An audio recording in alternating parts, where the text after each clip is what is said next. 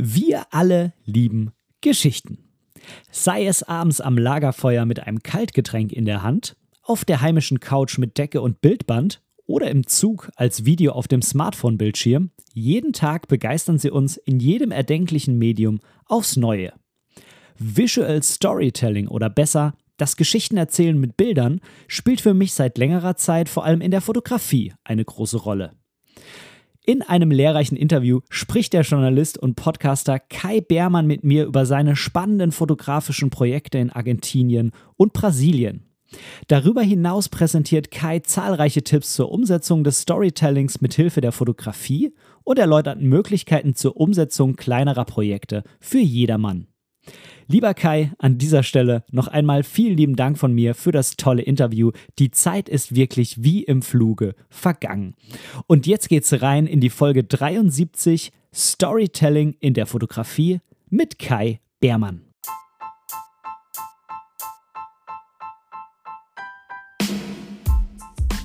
Moin und herzlich willkommen zu Momente deiner Geschichte, dem tiefgründigen Fotografie-Podcast. Ich bin der Ben und in diesem Podcast möchte ich meine Gedanken rund um die Fotografie mit dir teilen. Ich wünsche dir ganz, ganz viel Spaß beim Zuhören. Herzlich willkommen bei mir im Podcast bei Momente deiner Geschichte, Kai Beermann. Moin Ben, grüße dich und äh, ganz herzlichen Dank für die Einladung. Freue mich hier zu sein. Ja, vielen lieben Dank, dass du da bist. Ich freue mich unheimlich. Und kannst du mir einmal einen Gefallen tun, bitte? Kannst du einmal sagen, Gate 77 ausgeschrieben, nicht als Zahl? Bitte, es wäre so geil. Gate 7 ausgeschrieben, nicht als Zahl. Mega gut. Auch das ist so ein Ding. Ich glaube, auch dieser dieser Asset ist aus der Not heraus geboren und es hat sich mittlerweile einfach zu so einem geilen Ding entwickelt, weil das einfach jeder feiert. Ja, Thomas hat das, glaube ich, äh, oder ist damit angefangen, der hat das immer mal wieder erwähnt und äh, ja, es ist einfach so. Ich glaube, ich habe mir damals beim, beim Branding oder beim, na, bei der Namensgebung nicht genug Gedanken gemacht mit Gate 7, weil das ist ja schon, wenn ich so sage, fragt man sich schon, wie, wie wird das jetzt äh, geschrieben? Als Zahl oder ausgeschrieben? Und dann gibt es Gate 7, wenn man es bei Google eingibt, auch noch. Ähm, ja, das ist eine Ultra-Organisation von, von Olympiakos Piraeus, von dem Fußballverein in Griechenland, äh, die da auch mit, mit Gate 7 am Start sind. Ähm, also ja, äh, nicht so ganz einfach. Jetzt, jetzt hast du ja auch persönlich äh, oder auch beruflich eine Beziehung zum Fußball. Du warst ja äh, Sportjournalist. Ähm, von daher, da ist es vielleicht nicht weit hergeholt. Ich habe dich aber, und das ist das Aber, ich habe dich als sehr netten Menschen kennengelernt. Also als Ultra hätte ich dich jetzt dann wiederum nicht eingeschätzt. Also. nee, ganz normaler Fußballfan und äh, ja, früher auch mal Fußballreporter. Ja, ähm, sieben steht das dann wahrscheinlich für die Erdteile, vermute ich jetzt einfach mal so. Ja, sieben ist meine Lieblingszahl und äh, hat eine ganz vielseitige Bedeutung. Sieben Erdteile, genau, äh, das ist auch ein Gedanke. Und wenn man sich in verschiedenen Kulturen mal mit der Zahl sieben beschäftigt, ist das häufig eine magische Zahl, eine Zahl, der man ähm, ja viel Gutes zuschreibt. Und äh, aber der einfachste oder der, der, der eigentliche Grund war, dass ich damals von Gate 7 nach Argentinien geflogen bin. Ähm, das war das Jahr, in dem ich dann äh, hier in Deutschland meine Sachen gepackt habe und ähm, mal ohne Rückflugticket was anderes erleben wollte. Und das ging eben von Gate 7 los. Und als ich den Podcast angefangen habe und äh, ja, so ein bisschen überlegt habe, wie kann man ihn nennen, war das dann der ja, die Idee, die mir gekommen ist, der Aufbruch ins Abenteuer, raus in die Welt mit der Kamera, Geschichten erleben, zu fotografieren und ja, das Ganze hat dann ganz gut gepasst. Ich finde, es passt wirklich gut. Ähm, genau auf das wollen wir heute auch eingehen. Wir wollen heute drüber reden, wie ist es in die Welt hinauszuziehen, äh, Geschichten zu erzählen. Wie kann man Geschichten erzählen, wenn man explizit loszieht, um Geschichten zu erzählen, was ja bei dir oft ein Grund für Reisen ist. Aber ich würde auch gern mit dir drüber sprechen, wie kann das äh, jemand ganz Normales, vielleicht ein Familienvater so wie ich, jemand, der gerade mit der Fotografie angefangen hat oder auch nur mit dem Handy ab und zu mal Bilder macht, wie kann er den Urlaub nutzen, um seine Urlaubsfotos noch so irgendwie so abzuleveln und da irgendwie noch Geschichten reinzubringen. Mhm. Aber vorher habe ich mir noch was anderes für dich überlegt. Normalerweise habe ich ja immer die zehn Fragen bei mir auf dem Kanal, die ich äh, den Gästen stelle. Und ich dachte mir, ich mache es heute mal anders. Vielleicht mache ich es auch jetzt immer anders. Äh, das weiß ich noch nicht, je nachdem, wie gut es funktioniert. Und heute mache ich aus den zehn Fragen die zehn Halbsätze. Ähm, das sorgt dafür, dass du ähm, ja ein bisschen mehr nachdenken musst, äh, denn ich gebe dir halt keine zwei Antwortmöglichkeiten vor. Es sorgt aber auch dafür, dass es ein bisschen offener ist, äh, weil äh, natürlich es darauf ankommt, was du jeweils antwortest. Ne? Also ich gebe dir zehn Halbsätze und äh, bitte dich dann einfach, die zu vervollständigen. Und dann können wir immer noch mal kurz darüber schnacken, ähm, was du da jetzt quasi gerade angebracht hast. Ne? Klingt spannend. Lass uns uns mal probieren. Okay, bist du bereit, ja? Ich bin bereit. Super cool. Dann kommen wir zu dem Halbsatz Nummer 1. Das klingt so komisch. Irgendwie Frage Nummer 1 klingt so viel mehr nach Showmaster. Aber kommen wir zum Halbsatz Nummer 1. Als Kind habe ich. Boah, da komme ich schon bei der ersten Frage oder bei dem ersten Halbsatz ins Stocken. Als Kind habe ich immer gerne draußen gespielt. ja, das hat sich ja nun mal wirklich äh, fortgezogen, ne? Ja, die, die Spielwiese ist ein bisschen größer geworden, aber ich bin früher oder meine Großeltern hatten eine Gärtnerei, ähm, Apfelhöfe und, und ja, sehr, sehr viel Grünfläche und äh, wir hatten da unser Reich. Äh, ich und äh, mein Cousin, meine Schwester konnten uns da richtig ausleben. Also wir sind jeden Abend dreckverschmiert wieder reingekommen zum Abendessen und äh, ja, das war eine, eine schöne Zeit, ja. Also der Abenteurer steckt schon ganz, ganz lange in dir. Ja, vielleicht hat es damals schon irgendwo begonnen. spannend, spannend, spannend. Kommen wir zum Halbsatz Nummer zwei. Und äh, das geht jetzt eher so mehr ums, ums Präsens. Ich habe immer. Hm. Ja, meine Kamera dabei. Hast du? Irgendeine schon, ja. Wenn es nicht die, die X Pro 3 ist, dann auf jeden Fall immer das iPhone. Ja, doch, eine, eine Kamera ist immer dabei. Ich glaube, man weiß auch nie, was kommt, ne? Das stimmt, ja. Ja, obwohl ich muss, ich muss sagen, mit dem iPhone mache ich gar nicht so viele Fotos. Das ist dann häufig eher so ein visuelles Skizzenbuch. Also da sind jetzt selten Bilder dabei, die ich irgendwo ins Portfolio mit aufnehme oder mir an die Wand hänge, sondern das nutze ich dann schon ganz gerne einfach mal, um, um Lichtstimmung zu fotografieren, wenn ich irgendwo vorbeikomme oder denke, ja, hier lohnt es sich nochmal zurückzukommen zu einer anderen Tageszeit. Dafür ist es ganz gut. Hm. Liegt es an der Qualität oder weil du sagst, ähm, also an der Qualität äh, von den Fotos, die am Ende rausputzeln, oder weil du sagst, du willst ein Foto einfach mit einer Kamera machen aufgrund des haptischen Erlebnisses? Ja, die Qualität ist es gar nicht so. Also ein iPhone macht ja schon bemerkenswert gute Fotos heutzutage. Das ist es dann vielleicht dann nicht der, der Grund. Und ähm, ja, das, das Haptische an der, an der Fuji, hm. schwierige Frage, habe ich mir noch, noch nie so wirklich Gedanken drüber gemacht, aber ähm, nee, es ist einfach so, dass ich, ja, wenn ich so zurückschaue, ist es einfach so, dass bei, mit dem iPhone bisher jetzt nicht meine, meine Top-Shots entstanden sind. Hm. Ja, ich habe da auch immer so eine Sperre irgendwie drin, weiß ja auch nicht warum. Ich habe ganz wenige Fotos mit dem, mit dem Handy wo ich so sage, die würde ich veröffentlichen oder habe ich veröffentlicht. Das ist eins dabei, was in der Toskana war, von so einem Regenbogen. Äh, das lag ganz einfach daran, dass wir alle in dem Moment, also das betraf alle Fotografen, die da gerade waren, alle hatten lange Teleobjektive drauf, weil sie da irgendwas ganz weit weg fotografiert haben und dann war auf einmal direkt neben uns dieser Regenbogen und jeder hatte total Schiss. Ähm, bis ich mein Objektiv gewechselt habe, ist äh, das Ding weg, weil es auch gerade noch so mega von der Sonne angeschienen wurde. Dann hat halt jeder sein Handy rausgeholt, Weitwinkel und ne mhm. und na, das habe ich halt nur mit dem mit dem Handy und das habe ich dann irgendwann auch veröffentlicht. Aber ähm, ja, ich kenne ich kenn die Sperre. Ähm, keine Ahnung. okay, äh, kommen wir zum nächsten Halbsatz. Ich würde niemals. Einen Pauschalurlaub buchen.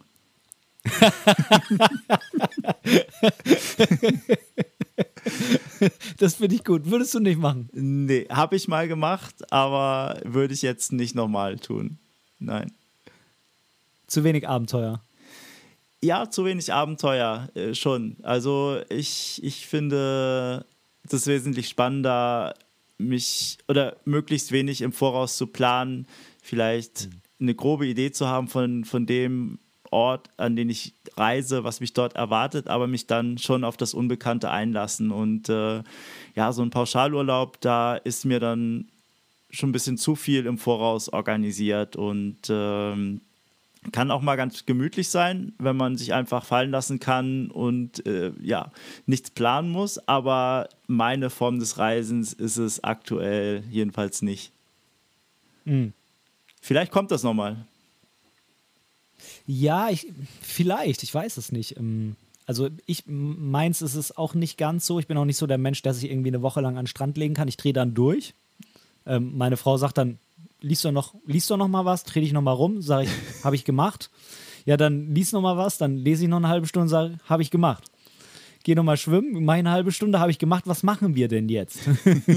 und ich glaube, bei Pauschalurlauben ist halt auch, ähm, und es soll das halt wirklich nicht negativ jetzt irgendwie darstellen, wenn man entspannen will, ist es mit Sicherheit die beste Wahl ähm, also als Urlaub, Urlaub quasi, aber äh, wir reden jetzt eher vom, vom Reisen, um irgendwie des, des, Reisens willen oder weil man da irgendwas erleben will. Ähm, ich glaube, beim Pauschalurlaub ist es auch so, dass selbst die Dinge, die man erlebt, sind halt sehr touristisch ausgelegt. Ne? Man fährt natürlich dann zu den, mh, zu den ähm, äh, Wahrzeichen oder so und das ist ja meistens jetzt nicht das, was, was man sucht, wenn man reist, um sich äh, weiterzubilden, sich persönlich zu entwickeln oder Fotos zu suchen oder so. Ja, genau. Ähm, Jetzt kommt die nächste Frage. Ich muss sagen, ich bin echt froh, dass ich diese Fragen nicht beantworten muss, weil ich weiß, dass die nicht einfach sind. Ich weiß gar nicht, was ich überall so, äh, so antworten würde. Ähm, wenn jetzt nochmal. Wenn ich jetzt nochmal einen Podcast starten sollte, würde ich es wieder tun. Okay, alles klar. ja, nee, das ist gut, ja. Ähm, fünftens, irgendwann möchte ich. Irgendwann möchte ich mich nicht über verpasste Chancen ärgern. Mhm.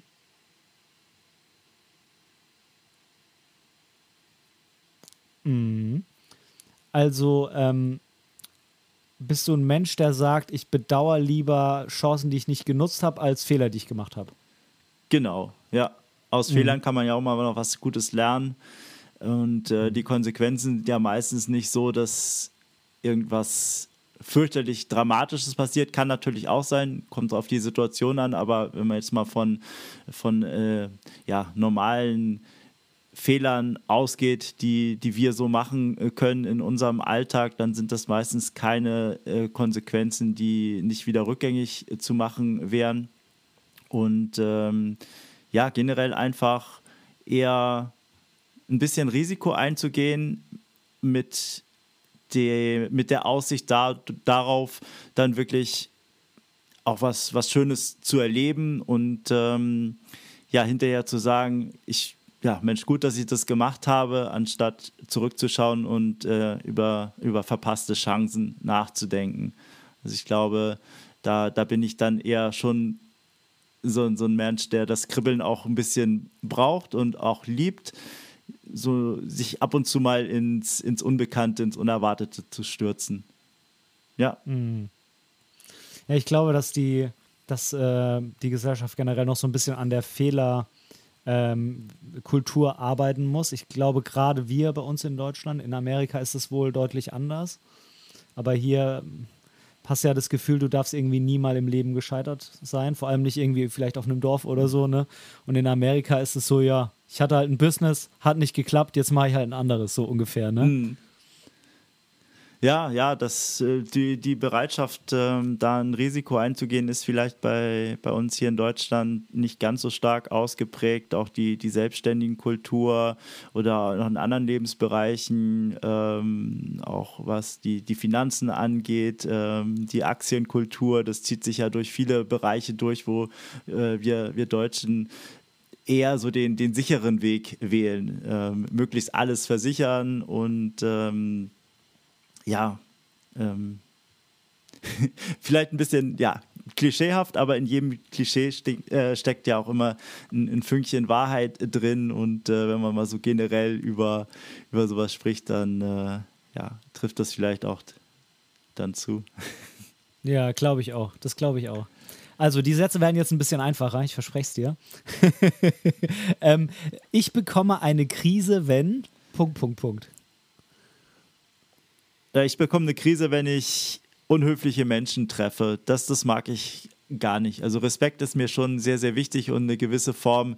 der Höflichkeit auch, wenn man, man kann sich die, die Meinung sagen, das soll jetzt nicht, ich will damit nicht sagen, dass, dass ich äh, Konflikte damit ausschließen möchte, aber ähm, alles in, in einer gewissen Form und wenn es dann unter die Gürtellinie geht und auf eine respektlose Art und Weise passiert, dann ist das schon, ja, etwas, was mich auf die Palme bringen kann. Ja, das kann ich gut verstehen. Weil irgendwie, also das gehört ja auch so ein bisschen einfach. Ja, vorhin hatten wir Fehlerkultur, jetzt haben wir Streitkultur. Ne? Das gehört ja auch irgendwie ein bisschen dazu. Ja. Dass man sich irgendwie die Meinung sagen kann, aber halt nicht, nicht unfair wird. Ne? Genau, ja. Ja, kann ich sehr gut verstehen. Es wird noch leichter, ich verspreche es. Wenn ich mir ein Land als Zuhause aussuchen dürfte, dann wäre das? Ja, das ist wirklich einfach. Dann wäre das Argentinien. Hm. Wie oft warst du da jetzt? Oh, das weiß ich gar nicht so genau. Also das erste Mal war 1999. Da war ich als Backpacker in Südamerika unterwegs. Bolivien, hm. Chile, Argentinien und in Buenos Aires hat es mir am besten gefallen. Deswegen bin ich dann in den Folgejahren immer wieder dorthin zurückgekehrt. Also ja, ich würde mal sagen, zweistellig ist es auf jeden Fall. Also Mehr, mehr als zehnmal. Ja. Wow. Okay. Da muss sich das Land wirklich sehr, sehr gepackt haben, ja. Ja. Ja, es ist ein, ich, ich weiß nicht, wie, wie intensiv wir da noch drüber sprechen später, aber Argentinien oder speziell Buenos Aires ist eben so eine vielfältige Stadt, so ein interessanter Mix mit vielen europäischen Einflüssen auch und dann aber auch ähm, aus anderen Teilen Lateinamerikas. Also ein, ein richtiger Schmelztiegel der Kulturen. Architektonisch unheimlich reizvoll. Eine Stadt, die ebenso wie New York, obwohl ich in New York, da war ich nur mal zwei Tage, ähm, aber Buenos Aires schläft auf jeden Fall, glaube ich, noch ein bisschen weniger als New York. Mhm. da ist rund um die Uhr was los. Und äh, ja, eine, eine Stadt mit unheimlich viel Energie, Ausstrahlung, und für, für einen Fotografen ein, ein Traum. Wir werden, ich habe gehofft, dass du entweder Argentinien oder Brasilien sagst. Es ist jetzt Argentinien geworden. Wir werden über beides auf jeden Fall noch sprechen. Ähm, von daher war es ein schöner Appetizer äh, und äh, wir werden uns später auf jeden Fall nochmal Argentinien, im Speziellen natürlich dein, dein letztes Projekt jetzt dem widmen, das ist ganz klar. Ähm, Frage 8, äh, jetzt kommt wieder so ein bisschen der Technik-Nerd bei mir durch. Wenn ich nur eine Kamera und ein Objektiv behalten dürfte, dann wäre es die aktuell die X Pro 3 mit dem 23er. Ist das 2014? Äh, ich habe das 2.0. Okay. Mhm. Passt, glaube ich, auch vom Handling besser zu der Kamera, wenn man sagt, ich will irgendwie leicht unterwegs sein und so, ne? Genau, ja. Ja. Frage Nummer 9, du hast es gleich geschafft, Kai. wenn ich einen Tag mit einem Fotografen oder einer Fotografin meiner Wahl verbringen könnte, wäre das? Dann wäre das Joel Meyerowitz. Mhm. Das ist einer meiner absoluten Lieblingsfotografen. Oder Sergio Larraín oder Larraín, ein chilenischer früherer Magnum-Fotograf, den, den finde ich auch klasse, aber ich glaube, ja, wenn ich mich für einen entscheiden müsste, dann wäre es Joel Meilowitz. Ich den sowohl, was die Fotos angeht, bewundere, als auch seine, seine Fähigkeit, über Fotografie zu sprechen. Es ist immer wieder wunderbar, sich da seine Vorträge anzuhören, seine Podcasts. Ist auch jemand, der, obwohl er schon, schon ein bisschen älter ist und jetzt mit dem Medium Podcast relativ spät, glaube ich, erst in, in Berührung gekommen ist, äh, jemand, der ähm, dafür sehr aufgeschlossen ist und in sehr, sehr vielen Podcasts zu hören war und dort immer wieder spannende Dinge erzählt hat. Also ja, ein, ein, Fotograf, mit dem es sich lohnt, sich mal auseinanderzusetzen, definitiv. Hat auch ein sehr, sehr schönes Büchlein geschrieben, uh, How I Make Photographs oder How I Take Photographs. Nee, How I Make Photographs heißt es, glaube ich, ähm, auch in der deutschen Übersetzung mittlerweile erschienen, ähm, wo er so ein bisschen Einblick in sein Denken und in seine Herangehensweise an die Fotografie gibt. Absolut zu, zu empfehlen. Gerade für alle die, die sich für die Street Photography in, äh, interessieren. Unheimlich, unheimlich toller Fotograf. Ähm, ist auch meiner, einer meiner absoluten Favorites. Ich habe mir auch von ihm äh, die Masterclass gekauft gehabt, die echt nicht günstig war, aber richtig gut. Mhm. Ähm, ich glaube, ich würde meinen linken kleinen C hergeben, um ihn im Podcast begrüßen zu dürfen. Vielleicht klappt das ja irgendwann mal. Ich muss zugeben, ich habe es noch nicht probiert, aber ich habe mit dem Gedanken gespielt. Ähm, weiß ich nicht. Ich befürchte, er ist ein sehr beschäftigter Mann. Ja, sehr beschäftigt, aber ich denke, die Chance ist auf jeden Fall da, dass er, er Ja sagt. Er ist, oder? Du fährst mal in der Toskana vorbei, da hat er seinen Zweitwohnsitz. Ja, ja, ich weiß, ich weiß. Auch das wäre eine Möglichkeit. Hm, dann würde ich vielleicht doch nochmal in die Toskana. Ja, schauen wir mal. Aber ist wirklich ganz toll. Und ein Bild von ihm, vielleicht ganz kurz noch, das ähm, ist eigentlich eins meiner absoluten Lieblingsbilder, was die, die Street-Fotografie oder die Fotografie von Geschichten angeht. Und zwar, du wirst es mit Sicherheit kennen, das ist ein, ein, Bild, was er in so einer Straße gemacht hat, wo so ein Mann hingefallen ist und einer steigt so mit dem Hammer über ihn drüber und alle gucken, drehen sich um und so. Das ist ja ein ein Ding, wo du sagst, es hätte keinen besseren Moment geben können. Und das ist auch was, was, äh, was so, was als Video niemals wirken würde, ne? weil gerade dieser eine Moment, den hätte man dann als Standbild vom Video ausschneiden müssen. Vielleicht machen das irgendwann alle so, wenn die Auflösung immer höher wird, keine Ahnung, aber ähm, es ist perfekt. Also dieses Foto ist einfach genial. Ja, ja, genau. Das ist auch, glaube ich, das Coverbild eines seiner, seiner Bücher und mhm. eins seiner berühmtesten Bilder. Ja, wirklich ein, ein, Bild, was man sich anschaut und das Storytelling oder das, das Kopfkino geht sofort an und man fragt, wie, wie sowas sein kann, dass da jemand hinfällt, keiner hilft ihm, alle springen über ihn rüber. Äh, ja, ein tolles, tolles Bild. Vor allem der Hammer, weil man weiß ja jetzt, ja. Äh, also man kann sich auch die Geschichte denken, dass der mit dem Hammer ihn jagt oder so, was vermutlich nicht so war, aber das ist ja gerade das Tolle. Mhm falls ich es irgendwann doch schaffen sollte, ihn als Gast zu begrüßen, ähm, ich würde mein C dann doch behalten. ähm, kommen wir zur letzten Frage. Ähm, die ist vielleicht wieder ein bisschen schwieriger, ich weiß es nicht. Ich kann sie mal für mich beantworten und ähm, vielleicht beantwortest du sie ähnlich oder anders, ich weiß es nicht. Die Frage ist, wenn ich sage, das würde ich gerne mal fotografieren, meine ich eigentlich, und ich für mich meine zum Beispiel, dass ich es gerne erleben würde, weil für mich die Kamera immer so ein, so ein Vehikel ist, um irgendwie Dinge zu, zu machen. Mhm. Ich weiß nicht, ob man den Satz überhaupt noch anders beantworten kann. Wenn ich. Wenn ich sage, das würde ich gerne mal fotografieren, meine ich eigentlich. Wenn ich sage, das würde ich gerne mal fotografieren, könnte das auch was ganz anderes sein. Mhm. Äh, äh, in der Tat, ja.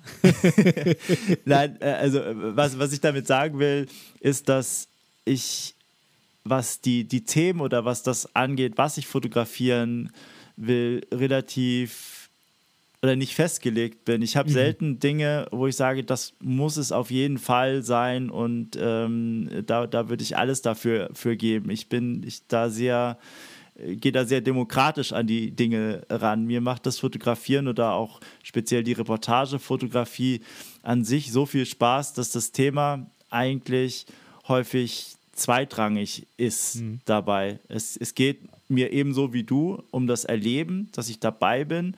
Ähm, also diese, diese Kombination aus Fotografieren und wirklich ähm, durch die Fotografie die Möglichkeit zu haben, irgendwo für einen Moment dabei zu sein, wo ich normalerweise nicht dabei gewesen bin. Das ist viel entscheidender als jetzt was Bestimmtes zu fotografieren. Ein Landschaftsfotograf hat vielleicht eine bestimmte Landschaft vor Augen oder wo er unbedingt mal hinreisen möchte. Ähm, äh, das das gibt es bei mir nicht, dass ich irgendwo sowas habe. Ich sage, bevor ich ähm, die Kamera irgendwann aus der Hand lege, das möchte ich nochmal fotografieren. Mhm. Also du bist relativ ähm, spontan oder du, du, du nimmst es so, wie es kommt und äh, versuchst dann die Situation irgendwie zu nutzen, ja? Genau, das ist ja auch in der Street Photography so. Ich, ich ärgere mich selten oder ja eigentlich nie über Bilder, die ich verpasst habe. Ich immer denke, nächster Moment kommt bestimmt und die Street Photography, es wiederholt sich sowieso nie irgendwas. Es sind immer einzigartige Momente, die man festhält und ob ich einen verpasst habe, wenn ich richtig einfangen konnte, ein bisschen zu langsam war mit meinen Händen und der Kamera. Ich habe den Moment gesehen und ja, ähm, wenn ich ein paar Schritte weitergehe, dann wird ähm, sich irgendwas Neues ergeben. Mhm. Ich finde es äh, eine sehr tolle Denkweise, vor allem auch, weil, weil es so ein bisschen auch unterstreicht, hm, wie soll ich sagen, dieses, ähm, das Glück auch ein bisschen so das Produkt von Arbeit ist. Ne? Also, dass man, dass man äh, das Glück auch ähm, sich erarbeiten kann und herausfordern kann, indem man halt mh, hm, bissig ist, indem man halt äh, weitermacht. Definitiv, ja, ja. Ja. Ja, super. Das ist doch, das ist doch eine tolle Antwort für, für die letzte Frage. Und ähm, vielleicht äh, mache ich die ein oder andere Frage ein bisschen leichter für den nächsten. Da muss es jetzt leider du durch. ja, oder kann ja sein, dass die anderen kreativer sind als ich. Also mir hast du auf jeden Fall ziemlich viel Schweiß auf die Stirn getrieben. Dann kann ich dir, kann ich, kann ich dich jetzt wieder auf das äh, unstressige Level ganz einfach ähm, wieder nach unten bringen, indem ich zu dir sage, Argentinien. Hm, sehr schön. Da geht der Puls Fahren wir runter. aus dem Sturm in die, in die ruhigen Gewässer.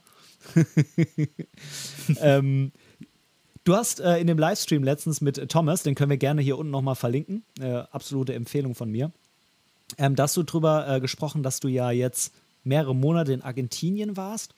Und ähm, genau, da würde ich dich einfach mal bitten, wie, wie bist du dazu gekommen, da hinzufahren? Du warst ja schon sehr oft da, aber warum dieses Mal? Was hattest du da vielleicht für Erwartungen oder was war so dein Ziel dort? Und ähm, danach können wir dann irgendwie noch drüber sprechen, was sich dann so ergeben hat. Hm. Ja, Argentinien war ja schon lange immer so ein Ziel von mir, bevor ich da längere Zeit gelebt habe, immer mal wieder für, für zwei, drei Wochen dann da gewesen. Und 2009 bin ich dann rüber geflogen und habe dann insgesamt äh, vier Jahre dort verbracht und äh, da sind schon sehr viele Verbindungen damals entstanden. Also in, wenn man so lange Zeit in einer Stadt lebt und oder in einem äh, Land, dann entwickelt man da schon eine, eine, tiefe und innige Beziehung dazu und äh, seitdem versuche ich dann immer ein, mindestens einmal pro Jahr auch für längere Zeit dort zurückzukehren. Das war aufgrund von Corona zuletzt ja äh, sehr, sehr schwierig und im vergangenen Jahr, im, im November, war dann der Moment gekommen, wo ich gesagt habe, ich muss jetzt wieder rüber. Damals ähm, war, war Chile eines der ersten Länder in Südamerika, die die Grenzen wieder für Touristen geöffnet haben oder dass es für Touristen geöffnet hat. Und äh, da, das war mein erste, meine erste Station. Ich bin dann nach Santiago geflogen, habe dort ähm, zwei Monate verbracht, bevor dann Argentinien auch nachgezogen hat, ähm, was die Einreisebedingungen angeht. Das wurde dann ein bisschen einfacher. Dann bin ich ähm, rüber nach Buenos Aires und ähm, ja, einfach aus dem Wunsch raus, mal wieder richtig zu fotografieren oder meine Art der Fotografie machen zu können. Ähm, während der Pandemie haben wir alle zwar gelernt, auch vor der eigenen Haustür noch genauer hinzuschauen, auch dort zu fotografieren was natürlich möglich ist, aber trotzdem hat ja jeder so seine Umgebung, die ihn inspiriert oder seine, seine, seine Themen. Und für mich ist das eben die Street Photography, die Reportagefotografie. Ich bin sehr, sehr gerne dicht dran an Menschen. Was die Street Photography angeht, ähm, stürzt mich da gerne in, in das Gewühl. Ich, ich brauche die Energie der Straße, wo etwas los ist. Das waren alles Bedingungen, die ich hier in Deutschland äh, nicht mehr vorgefunden habe, auf, aufgrund der, der Pandemie natürlich dann noch zusätzlich. Ähm, und ja, das war der, der Grund, einfach mal wieder das, das Leben und Lateinamerika spüren. Und äh, Buenos Aires, wie gesagt, als meine zweite Heimat oder meine, meine Wahlheimat war dann auf jeden Fall auch eine Station, die noch sein musste am, am Ende dieser Zeit in Lateinamerika. Mhm. Ja, kann ich total nachempfinden, diese, dieses Fernweh. Das hast du bestimmt noch mehr als ich. Ich befürchte, dass man, wenn man das hat, das auch nie stillen kann, sondern es eher immer schlimmer wird, je mehr man reist. Ähm, was hast du dir ähm, fotografisch dort vorgenommen? Bist du mit einem klaren Plan dahin gefahren, was du fotografieren willst, thematisch, ähm, inhaltlich? Oder hast du einfach wirklich gesagt, ich fahre da jetzt hin und ähm, ich will eigentlich nur mal wieder dahin und guck dann mal, was so passiert? Ja, letzteres eigentlich. Ich bin ohne okay. sehr, ohne viele konkrete Projekte dorthin gereist. Also Street Photography war eins meiner, meiner Themen, was ja sehr spontan oder von der Spontanität ohnehin lebt. Ähm, da hatte ich mir dich nur vorgenommen, dass ich bestimmte Orte, die ich, die ich schon kannte, noch mal intensiver kennenlernen möchte. Also da wollte ich einfach tiefer noch reingehen, in einer Umgebung, die mir bereits vertraut war. Weil ich, mhm. ich finde, gerade wenn man in die Tiefe geht, die Möglichkeit hat, häufig an einen Ort zurückzukehren, ist das, ein, ähm, ist das unheimlich wertvoll. Mal ja, man, man, man sich da in seiner Fotografie dann noch, noch ganz anders entwickeln kann. Man kann an Dingen arbeiten, man kann äh, ja, also in diesem Fall war es jetzt zum, zum Beispiel in, in Buenos Aires ist die, die sind die Licht, Schatten oder die Kontrastsituation sehr, sehr stark im Zentrum durch die hohen Häuserschluchten, da, wenn da die Sonne abends äh, tiefer steht und dadurch diese Häuserschluchten durchzischt, ähm, da entstehen sehr, sehr eindrucksstarke Lichtstimmungen. Und das war jetzt so ein Thema, was ich mir in der Street Photography vorgenommen habe, das, das zu nutzen und damit zu arbeiten. Und ähm, was die Reportagefotografie angeht, da hatte ich mir ähm, so, so zwei, drei Themen auch vorgenommen, die äh, im Vorher schon feststanden, wo ich mal ein bisschen schauen wollte, könnt, kann ich da näher kommen. Das war einmal dieses Thema, was ich bei Thomas im, im YouTube Live neulich besprochen habe, diese Reportage über den Jungen, der in La Boca wohnt, in einem in der ältesten Stadtviertel von Buenos Aires. Ähm, wie das letztendlich konkret dann sich entwickelt hat, das konnte ich natürlich nicht planen, aber der, der Wunsch war schon da, dieses Viertel, was auf der einen Seite sehr, sehr touristisch ist, auch mal von der anderen Seite kennenzulernen und dort Zugänge zu finden. Welcher Zugang das sein würde, das war mir nicht klar, und, äh, aber letztendlich habe ich einen gefunden und äh, war dann auch sehr erfolgreich bei der Umsetzung dieses Projekts und das war sicherlich einer der einer der Höhepunkte oder eine der Reportagen, die mich auch mm, ja, am meisten bewegt hat während dieser vergangenen fünf Monate. Das war auch wirklich was. Ähm, wo ich mir beim wo ich mir kurz nach dem Livestream gedacht habe, verdammt, warum hast du diese Frage nicht gestellt? Aber das Tolle ist ja, ich kann sie heute stellen. und es war in der Tat Zufall. Also ich wusste nicht, dass dieser Livestream mit Thomas geplant ist. Also, dass unser Interview jetzt für heute, wir haben jetzt Montag, den 4. April, dass das äh, dann äh, quasi auch thematisch so in die Richtung gehen soll von dem, was ihr in dem Livestream besprochen hattet, äh, das wusste ich gar nicht. Von daher kann ich die Frage jetzt stellen ein Traum. ähm, was hättest du denn gemacht, wenn der, der junge Mann dich nicht angesprochen hätte? Denn es war ja wirklich Zufall in dem Fall. Ähm, wärst du dann weiter da unterwegs gewesen und hättest gehofft, dass was passiert? Oder hast du wirklich gesagt, ich lasse es jetzt alles komplett auf mich zukommen und irgendwas wird sich schon ergeben, weil die Menschen da besonders offen sind? Oder was war da dein, deine Idee?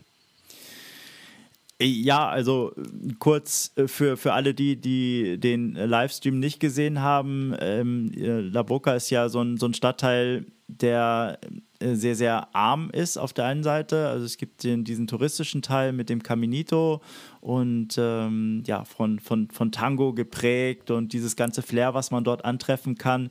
Und dann gibt es auf der anderen Seite eben auch viele viele Menschen, die dort in großer Armut leben, in noch sehr, sehr traditionellen Wohnverhältnissen oder wie damals, als die Einwanderer nach Argentinien gekommen sind, dort in La Boca von, von, von Bord gegangen sind von den Schiffen Anfang des ähm, oder Ende 19. bis Anfang 20. Jahrhundert aus Europa kommt und dort auf engen Raum ähm, in, in prekären Wohnverhältnissen gelebt haben. Und das äh, kann man heutzutage immer noch sehen. Und dieser Schmelztiegel, aus dem dann viel Kultur hervorgegangen ist, unter anderem auch der Tango, das hat mich fasziniert, weil das sehr, sehr urargentinisch ist dort in, in diesem, diesem Viertel. Und äh, dieses äh, ja, Gefühl wollte ich, dem wollte ich auf den Grund gehen. Das war so ein bisschen mein Antrieb dahinter, mich in, in diese Seitenstraße nochmal zu, zu bewegen, wo man häufig dann gewarnt wird von, von Polizisten, da nicht weiterzugehen, gerade als Tourist mit der Kamera um den Hals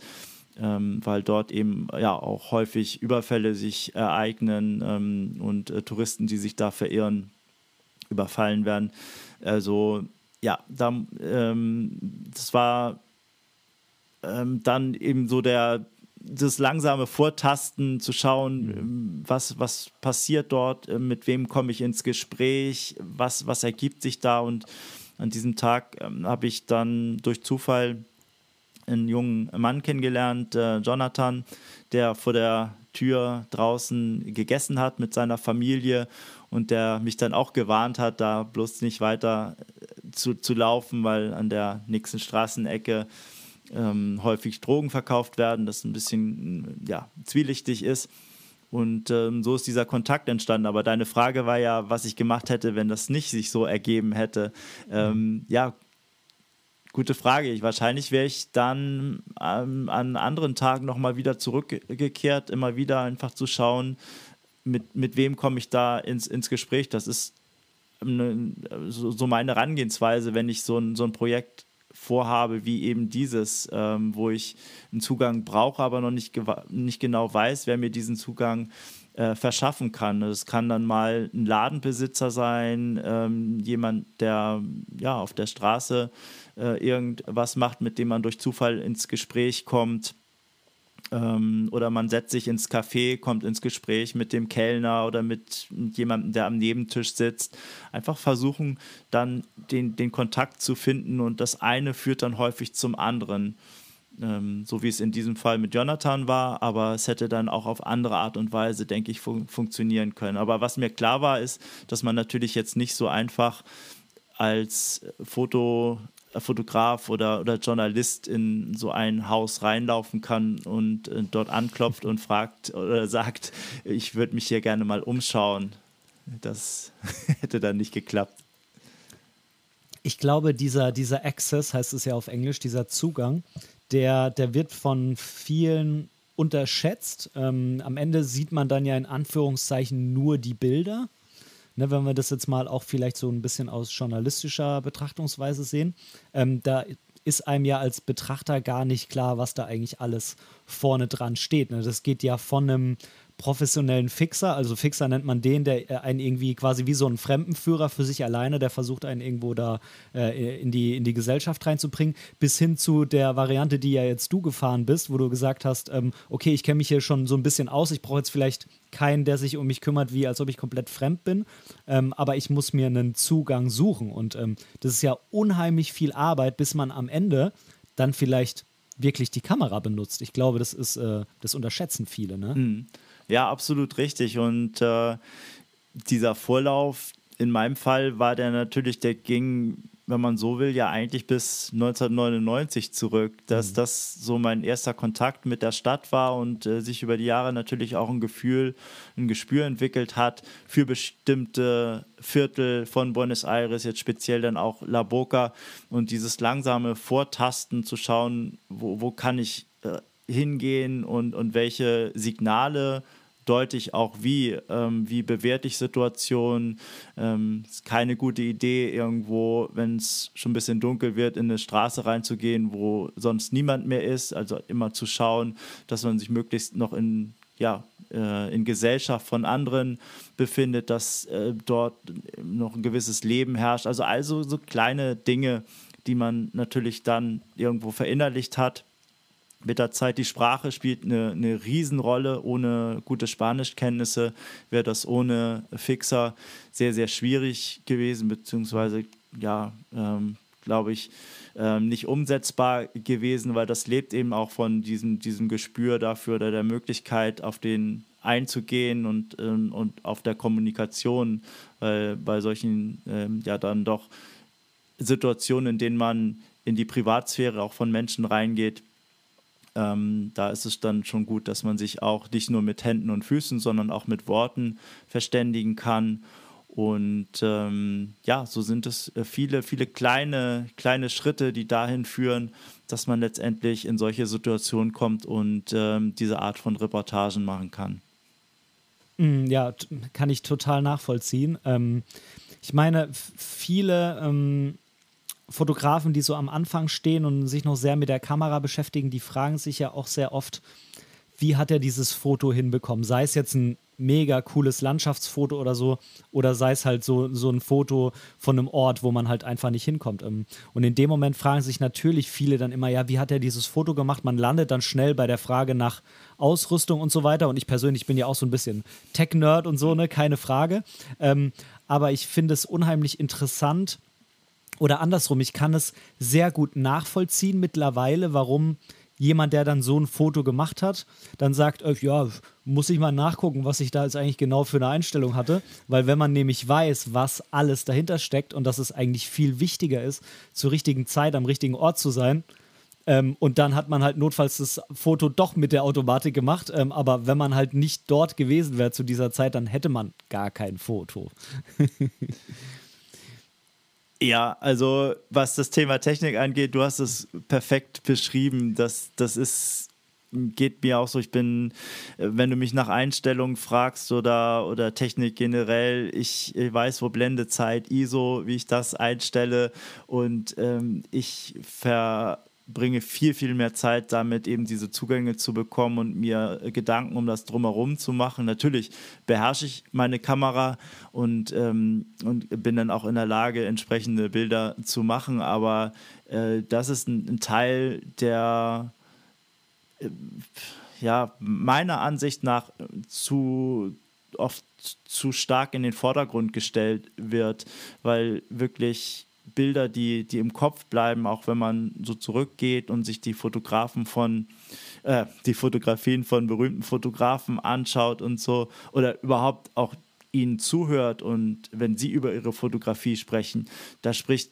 kaum jemand über die Kamera, die er verwendet hat oder über die, die, die Einstellung, äh, all solche Dinge, die spielen kaum eine Rolle. Da geht es um Inhalte, da geht es um, um ja, um, um die Geschichte hinter den Bildern, was, ähm, was damit ausgedrückt werden sollte, wie die Umstände waren, wie man an den Ort gelangt ist, in dem man letztendlich die Fotos gemacht hat, ähm, sich in diese Situation zu bringen, das ist, glaube ich, viel, viel entscheidender ähm, als dann äh, die Technik, weil die Technik ist etwas, was natürlich absolut wichtig ist, die Kamera zu beherrschen. Das, ähm, ja, da herrschen gibt es auch keine zwei Meinungen. Als Fotograf sollte man seine Kamera beherrschen, aber das ist letztendlich auch kein Hexenwerk. Das ähm, mit ein bisschen Fleiß, also dem einen fällt das vielleicht leichter als den, dem anderen, der ein bisschen technikaffiner ist. Ähm, aber ja, mit ein bisschen Beschäftigung und, und Zeit, die man investiert, sind das alles ja Dinge, die man sehr, sehr schnell in den Griff bekommen hat. Und dann fängt die Fotografie ja eigentlich erst an ich glaube, man muss es auch ein bisschen trennen. Ne? Also man muss einerseits gibt es vielleicht so ähm, dieses Thema Technik und äh, Tech Talk und Tech Nerd und ist auch alles ganz cool. Und ähm, dann gibt es halt noch das zweite Thema, wo es dann wirklich um die Inhalte geht. Ne? Und ich persönlich, ich, ich mag beides unheimlich, aber man darf sich halt nicht dem, dem Irrglauben hingeben, dass, äh, dass es halt davon abhängt, ne? sondern man muss die Kamera beherrschen und natürlich die Kamera muss gewisse Dinge können. Wenn die im Dunkeln einfach äh, mit dem Objektiv nichts hinkriegt, dann macht man halt kein ordentliches Bild. Also sie muss quasi die, sie ist die notwendige, oh, die, jetzt schmeiße ich ja mein Mikro schon um, hey. sie ist quasi die notwendige Voraussetzung, dass man das alles machen kann. Ähm, aber das war es dann auch schon. Ja, ja absolut. Also ja ich, ich kann es auch nachvollziehen, für alle, die, die sich gerne mit Technik beschäftigen, ist ja auch, wer Autos liebt, für die einen ist ein Auto ein, ja, ein Vehikel, das einen an den Ort bringt, wo man hin möchte. Und da das ist dann eher im Vordergrund dieser praktische Aspekt. Ähm, und, und andere, die interessiert dann auch, was unter der Haube stattfindet. Und äh, die haben Spaß daran, daran rumzuschrauben, zu, unter die Motorhaube zu schauen und sich mit solchen Dingen auseinanderzusetzen. Also beides hat natürlich seine Berechtigung und äh, man muss dann eben schauen, welcher Typ man ist und, und was man mit seiner Fotografie letztendlich ja, ähm, erreichen möchte, welche Ziele man sich persönlich setzt. Vielleicht muss man es auch so rum angehen. Ne? Man muss sagen, was will ich eigentlich machen? Und jetzt muss ich mir das richtige Werkzeug dafür aussuchen. Ähm, der kleine äh, Technikteil, den ich dir angedroht habe, äh, ich glaube, der passt jetzt ganz gut und danach gehen wir tatsächlich auch wieder auf, auf das äh, Fotografieren und auf die Geschichten und äh, wie ich das Ganze mache ein. Du hast, äh, und das war auch eine meiner Fragen im Livestream, ähm, du hast äh, für die ganzen Fotos ein 35mm Objektiv genommen, das, was du vorhin auch bei den, bei den Fragen genannt hast. Ähm, das war auch einer der Inhalte von dem Reportage-Workshop, den ich ja bei euch besucht hatte, ähm, dass die 35 sich super als Reportage-Brennweite eignen. Tun die auch total?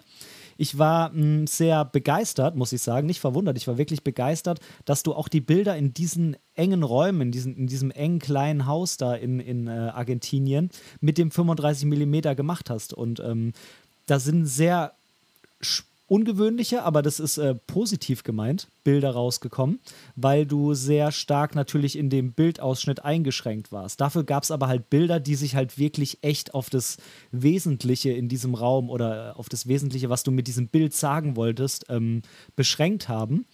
Ähm, hattest du nur die Brennweite dabei, weil du gesagt hast, ich mache sowieso alles damit? Oder hättest du nochmal was anderes nehmen können und hast es darüber hinaus in dem Fall trotzdem bewusst gelassen?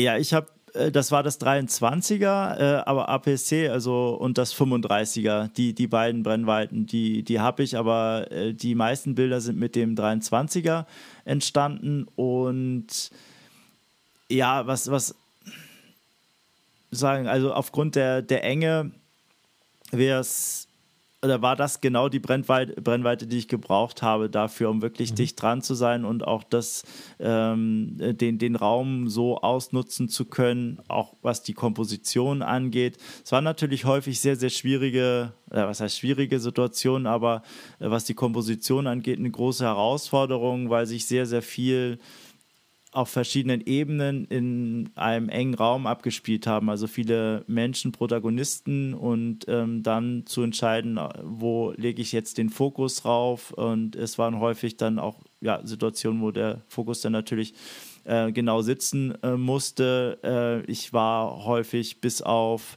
ja, einen halben Meter äh, dran. Also zum Manövern war, war da nicht so sehr, sehr viel Raum und ähm, ja, von daher waren das die Schwierigkeiten, die ich da gehabt habe, eben, äh, eben zu schauen, ähm, also im Fokus, das war ein großes Thema. Aber dann wiederum auch sehr, sehr spannend, äh, weil ich nicht die Möglichkeit gehabt habe, jetzt durch einen Telezoom mir bestimmte Dinge rauszupicken und ranzugehen und darauf mit, dem, mit der Brennweite zu selektieren. Und ich musste den Rahmen oder den, den Bildausschnitt immer schon so, so komponieren, weil ich wusste, ich, ich komme nicht weiter weg, ich komme nicht weiter ran und alles muss irgendwo so arrangiert werden, dass es ein, stimmiges Foto letztendlich ergibt. Also das ist eine, äh, war eine Herausforderung, da entsprechende Bilder zu machen, aber es hat mir unheimlich viel Spaß gemacht und letztendlich war es auch genau das, was ich an der Reportagefotografie dann eben liebe, so dicht dran zu sein an den Menschen. Das ist ja das, was so, eine, so ein Weitwinkel auch dann mit sich bringt, dass man gezwungen ist, wirklich drin zu sein in der Situation, aber dann auch wieder, soweit das möglich ist, ein Stück weit auch zu verschwinden, weil man möchte ja nicht die gestellten Bilder haben, sondern man möchte, dass die Situation dann natürlich entstehen und dass irgendwo auch der Moment einsetzt, wo ähm, die Menschen, die man fotografiert, sich nicht mehr nur auf die Kamera konzentrieren, sondern bei dem bleiben, was sie, was sie gerade äh, tun. Und, und das ist dann so ein, so ein Moment, der mit äh, Kommunikation verbunden ist, dass man auch ein bisschen eingeht, dass man sich unterhält und dann irgendwann sich langsam zurückzieht, bis dann die Momente entstehen, wo man als Fotograf ein bisschen aus dem, dem Blickfeld gerät und, und dann kann man die, die Bilder machen. Also das war ja, auf äh, vielen, vielen Ebenen eine, eine, ein sehr, sehr spannender oder sehr spannende Tage, die ich da verbracht habe.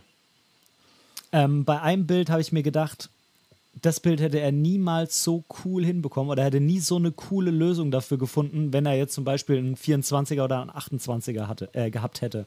Das ist das Bild gewesen, wo, jetzt weiß ich gar nicht, ob es Jonathan hieß der, ne? Mhm. ob, der, ob es Jonathan war, der da drauf ist oder jemand anderes von seiner Familie. Das ist ein Foto, was ähm, vom, ich glaube, vom Flur oder vom Wohnzimmer aus gemacht ist. Man sieht die Treppe nach oben, sieht einen jungen Mann in, einer, in einem Türrahmen stehen und rechts sieht man noch das Klo. Also man, man hat so ganz viele verschiedene Ebenen, wie du gesagt hast, auf dem einen Bild. Und äh, du hast anscheinend gemerkt, ich krieg das gar nicht alles drauf und bist mit der Kamera ganz nach unten auf dem Boden und hast dann so leicht nach oben fotografiert, was natürlich dann mit dem Blickwinkel dafür gesorgt hat, dass du halt doch alles in der Breite drauf bekommen hast. Und ich glaube, dieses Bild wäre halt von Augenhöhe niemals so spannend gewesen. Ne? Und hättest du wahrscheinlich einen 24er gehabt, hättest du es halt von Brusthöhe, Augenhöhe gemacht. Und da habe ich mir gedacht, und genau das ist eben was rauskommt, wenn man sich bewusst auch ein bisschen einschränkt, dass dann so ein cooles, kreatives Bild bei rauskommt. Ja, genau. Also das war jetzt so ein Bild, da wollte ich sehr, sehr viel oder die, die Enge des Raumes auf der einen Seite dokumentieren, aber ich wollte auch alles raufbekommen. Also ähm, du hast es ganz gut beschrieben. Es ist einmal, einmal drin sehr, sehr eng. Ähm, man sieht Küche, man sieht das Klo, man sieht die Treppe, die raufführt zum Schlafzimmer. Alles auf einem Bild und dann eben auch noch der Blick nach draußen, der dann ja auch noch dazu kommt, äh, der Türrahmen, in dem der Jonathan steht und äh, dann der, der Blick raus. Also ja, mit, ähm, mit sehr, sehr engem Raum da äh, zu, zu agieren. Ein weiteres Bild war von, von oben ja auch runter fotografiert, die Treppe. Ähm, da war es eben eine ähnliche Situation. Es war unheimlich eng, ähm, aber durch die, die Perspektive, die, die oder auch die, die Bildwirkung des 23er äh, war es dann eben möglich, da auch sehr, sehr viel mit auf das Bild raufzubekommen. Also drin, Treppe, die hochführt ins Schlafzimmer und dann auch wieder der Blick nach außen, diesmal von unten äh, oder von oben herab fotografiert.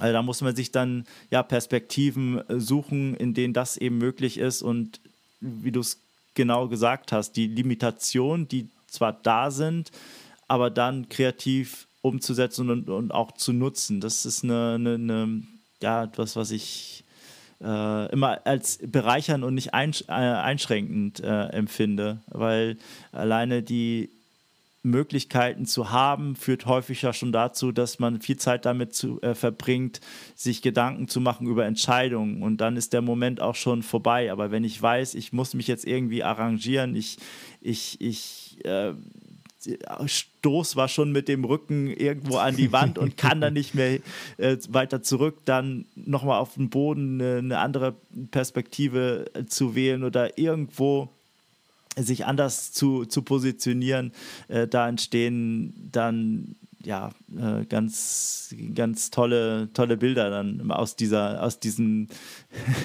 aus dieser Not heraus. Mhm. Absolut, ja. Cool, mega cool. Also das Bild mit dem Klo, das feiere ich wirklich. Falls, äh, falls jemand äh, jemals irgendwas von dir in die Richtung publiziert wird, äh, vielleicht wird dieses Bild das Cover oder so. Ich finde es unheimlich gut, wenn, wenn ich das gerade schon so sage.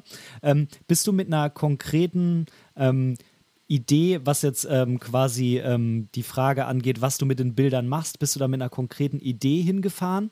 Oder hast du gesagt, ich, ich gucke jetzt erstmal, was bei rauskommt und lege das für mich erstmal danach zusammen und schaue dann mal, was ich damit mache. Ja, ein konkretes Ziel habe ich nicht gehabt oder eine Idee. Ist ja so, dass es ein sehr, sehr spezielles Thema auch ist. Also wenn ich jetzt mir überlege, wo könnte das vielleicht irgendwo von Interesse sein, in welcher Publikation, in welchem Magazin oder in welcher Zeitung, dann ist, glaube ich, das sind die Möglichkeiten da sehr, sehr beschränkt. Und das ist jetzt kein Thema, äh, was eine hohe Wahrscheinlichkeit auf Veröffentlichung äh, hat in den gängigen Medien. Aber von daher werde ich da mal so einen ersten Versuch starten, ein bisschen Self-Publishing in, in, in, Richtung Self-Publishing zu, zu gehen. Da ist eine äh, Idee entstanden, äh, daraus vielleicht so ein kleines Magazin zu machen. Ähm, ja, ein, ein Fotograf, den, den ich äh, sehr, sehr schätze, der sehr, sehr tolle Sachen macht, auch ähm, mit, mit in diese Richtung mit kleinen Magazinen und äh, auch mit seinen Büchern ist der Philipp Reinhardt, auch schon mal im Podcast äh, gewesen, der äh, bei den Olympischen Spielen dabei war und äh, auch sonst seine, seine Fotografie äh, sehr, sehr schön präsentiert. Und ähm, das nehme ich mir vielleicht mal als Vorbild und in, um in die Richtung so ein kleines Magazin zu machen, muss ich mal fragen, ob er mir ein paar Tipps geben kann. Aber Vielleicht kommt er ja nochmal als Gast und ihr könnt ein bisschen über, über Magazingestaltung sprechen oder so. Das wäre vielleicht ziemlich cool. Ich, also mich würde es sehr, sehr, sehr interessieren, weil mich die Frage auch im Moment sehr umtreibt. Ähm, du hast hiermit auf jeden Fall, falls es als Magazin rauskommt, meine Bestellung. Bitte handsigniert. Auf jeden Fall.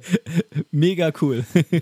ähm, ja, das war Argentinien. Sehr, sehr, sehr spannend. Ich freue mich auf alles, was da noch irgendwie kommt oder so. Ich denke, du wirst bestimmt auch nicht das letzte Mal da gewesen sein. Und ähm, lass uns nochmal einen Schwenk zu Brasilien machen. Ich weiß, in Brasilien hast du auch fotografiert. Das ist schon ein bisschen länger her. Es war zur Fußball-WM. Ähm, Erstmal die Frage, was hat dich da hingezogen? Warst du da ähm, auch ähm, als freier Journalist, als freier Fotograf da oder hattest du da einen Auftrag? Was war, was war das Thema? Was hast du da gemacht? Ja, da war ich ja auch als freier Journalist drüben. Ähnliche Herangehensweise. Ich bin einfach hingefahren und habe dann vor Ort geschaut, wie ich dann letztendlich das Material äh, veröffentlicht bekomme, ähm, äh, Bilder und Text. Da habe ich auch sehr, sehr viel Text noch geliefert und, und geschrieben. Da war der Ansatz so, ich liebe zwar Fußball, aber mehr als das Ergebnis und das, was im Stadion passiert, interessiert mich das drumherum. Und Brasilien, wer sich erinnert, das war ja eine WM, die auf der einen Seite in einem der fußballbegeistertsten Länder überhaupt stattfindet, aber trotzdem gab es vor der WM ein, zwei Jahre sehr, sehr heftige soziale Proteste auch. Also es gab eine Bewegung, die auf die Straße gegangen ist, um eben dafür oder dagegen zu protestieren, dass so viel Geld für Stadien, neue Stadien ausgegeben wird, wo es viele Bereiche gibt wie Gesundheit, Bildung, wo die Mittel viel dringender be benötigt werden. Brasilien ist ja auch ein Land, was von einer unheimlichen Kluft zwischen Arm und Reich geprägt ist. Von daher äh, gab es diese sozialen Spannungen und das, das zu erleben und das zu dokumentieren, das war das, was mich angetrieben hat und interessiert hat und letztendlich dazu bewegt hat, nach Brasilien zu gehen, um die WM aus einer etwas anderen Perspektive zu, zu erleben. Also die Euphorie und den Protest, äh, beides wollte ich zeigen. Okay, du hast also gesagt, ich gehe ganz bewusst eben nicht in die Stadien, da wo eigentlich die ganze Welt mit der Kamera ist und die ganze Welt hinschaut, sondern ich will auf die Straße. Genau. Was, was, hast du, was hast du da vorgefunden auf der Straße? Was waren die Momente, die dich gecatcht haben? Wann hast du die Kamera rausgeholt? ja, das ist wieder so ein Beispiel, wo auch der, der Zugang eine große Rolle spielt und ähm, diese, diese Suche nach den Menschen, mit denen man sich zusammentun kann. In diesem Fall war es ein Kollege oder äh, ein. Ähm, ja, ein Kollege, der auch Journalist ist, der im gleichen Verlag volontiert hat, wo ich volontiert habe, beim SAZ.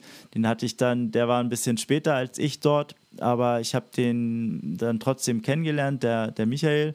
Und er hat ein soziales Jahr in Brasilien verbracht, in äh, Sao Paulo, hat dort in einem Projekt für Obdachlose äh, gearbeitet. Und das war eben genau dieser Blickwinkel aus einer äh, NGO heraus, die dort vor Ort die sozialen Bedingungen äh, sehr, sehr gut äh, kannte und Obdachlose waren eben auch ein, ähm, ein oder in Sao Paulo gab es ähm, diese, diese Bewegung, dass man versucht hat, die Obdachlosen aus dem Stadtzentrum rauszudrängen, damit die Stadt möglichst schön wird für die WM-Touristen, die dorthin kommt und dass da die Armut nicht so offensichtlich an den, den öffentlichen Plätzen zu, zu sehen war, wo Public Viewing stattfinden sollte und diese Dinge. Insofern war das dann so der Türöffner in diesem Fall, dass ich äh, mit Michael zusammen dorthin gefahren bin. Wir haben die Möglichkeit dann ähm, eine, ein, ein Zimmer zu bekommen über diese NGO und waren dort dann in Sao Paulo, hatten Zugang zu, zu NGOs ähm, auch die sich in, auf anderen Bereiche äh, konzentriert haben, nicht nur in der Arbeit mit Obdachlosen. Aber da haben wir ein breites, einen breiten Einblick in die Lebenswirklichkeit von, von Menschen bekommen, die es weniger gut getroffen haben. Und ähm, und so ist es dann losgegangen. Dann ähm, haben wir uns vorgearbeitet, sind auf die Straße gegangen, sind zu Protesten gegangen, haben dort mit Menschen gesprochen, sind zu einem großer, zu einer großen Konferenz ähm, gefahren, wo sich die Bewegungen aus allen Landesteilen zusammengefunden haben. Dort gab es dann natürlich wieder viele interessante Kontakte, denen wir nachgegangen sind. Äh, wir waren dann in, in Rio, wir waren in Belo Horizonte, in verschiedenen Städten, in Salvador de Bahia. Und ähm, ja, das war eine sehr, sehr intensive Zeit, aber immer auch wieder auch der, der Blick darauf zu, zu schauen, wie der Fußball gelebt wird. Nicht nur in den Stadien, nicht nur von den Stars, die Millionen verbringen, sondern auch von den kleinen Jungs, die auf dem staubigen Platz äh, barfuß irgendeinen abgewetzten Lederball hinterherjagen und man einfach die, die Kraft des, des Fußballs jenseits von Kommerz spürt. Ähm, das alles zu sehen, das, das war ja, ein, eine, eine meiner tollsten oder äh, schönsten Erfahrungen als Fotograf und als Journalist. Hm, wie lange warst du da dann? Also warst du also wahrscheinlich schon vor der WM, ein paar Wochen während der WM und vielleicht danach nochmal? Oder was ist da so für ein Zeitrahmen gewesen? Ja, das war mit sehr, sehr viel Vorlauf. Also die, die Recherche, da äh, habe ich schon auch im Vorfeld sehr, sehr viel recherchiert, ähm, um, um vorher äh, Ideen für, für Reportagen zu, zu bekommen. Das ist ungefähr, würde ich sagen, ein Jahr vorher habe ich mich damit beschäftigt, dann auch die Sprache nochmal gelernt. Äh, durch das Spanische ist es mir ein bisschen leichter gefallen, auch gerade das äh, Portugiesisch, was in Brasilien gesprochen wird, äh, klingt ein bisschen anders als das portugiesische Portugiesisch, also das europäische. Ähm, äh, das war zentral für mich, da äh, möglichst gut auch sprachlich vorbereitet zu sein.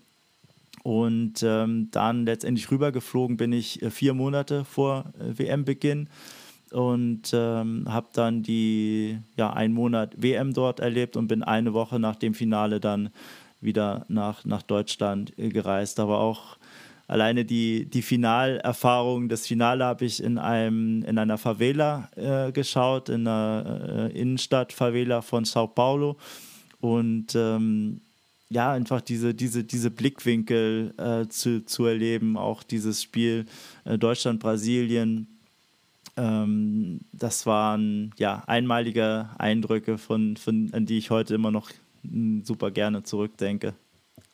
Ich, find, ich finde das unheimlich mutig, da zu sagen, ich fahre dahin. Ich habe natürlich viel Recherche, ich habe einen Plan und alles, aber ich bin da eigentlich, was meine Arbeit angeht, am Ende auf mich gestellt.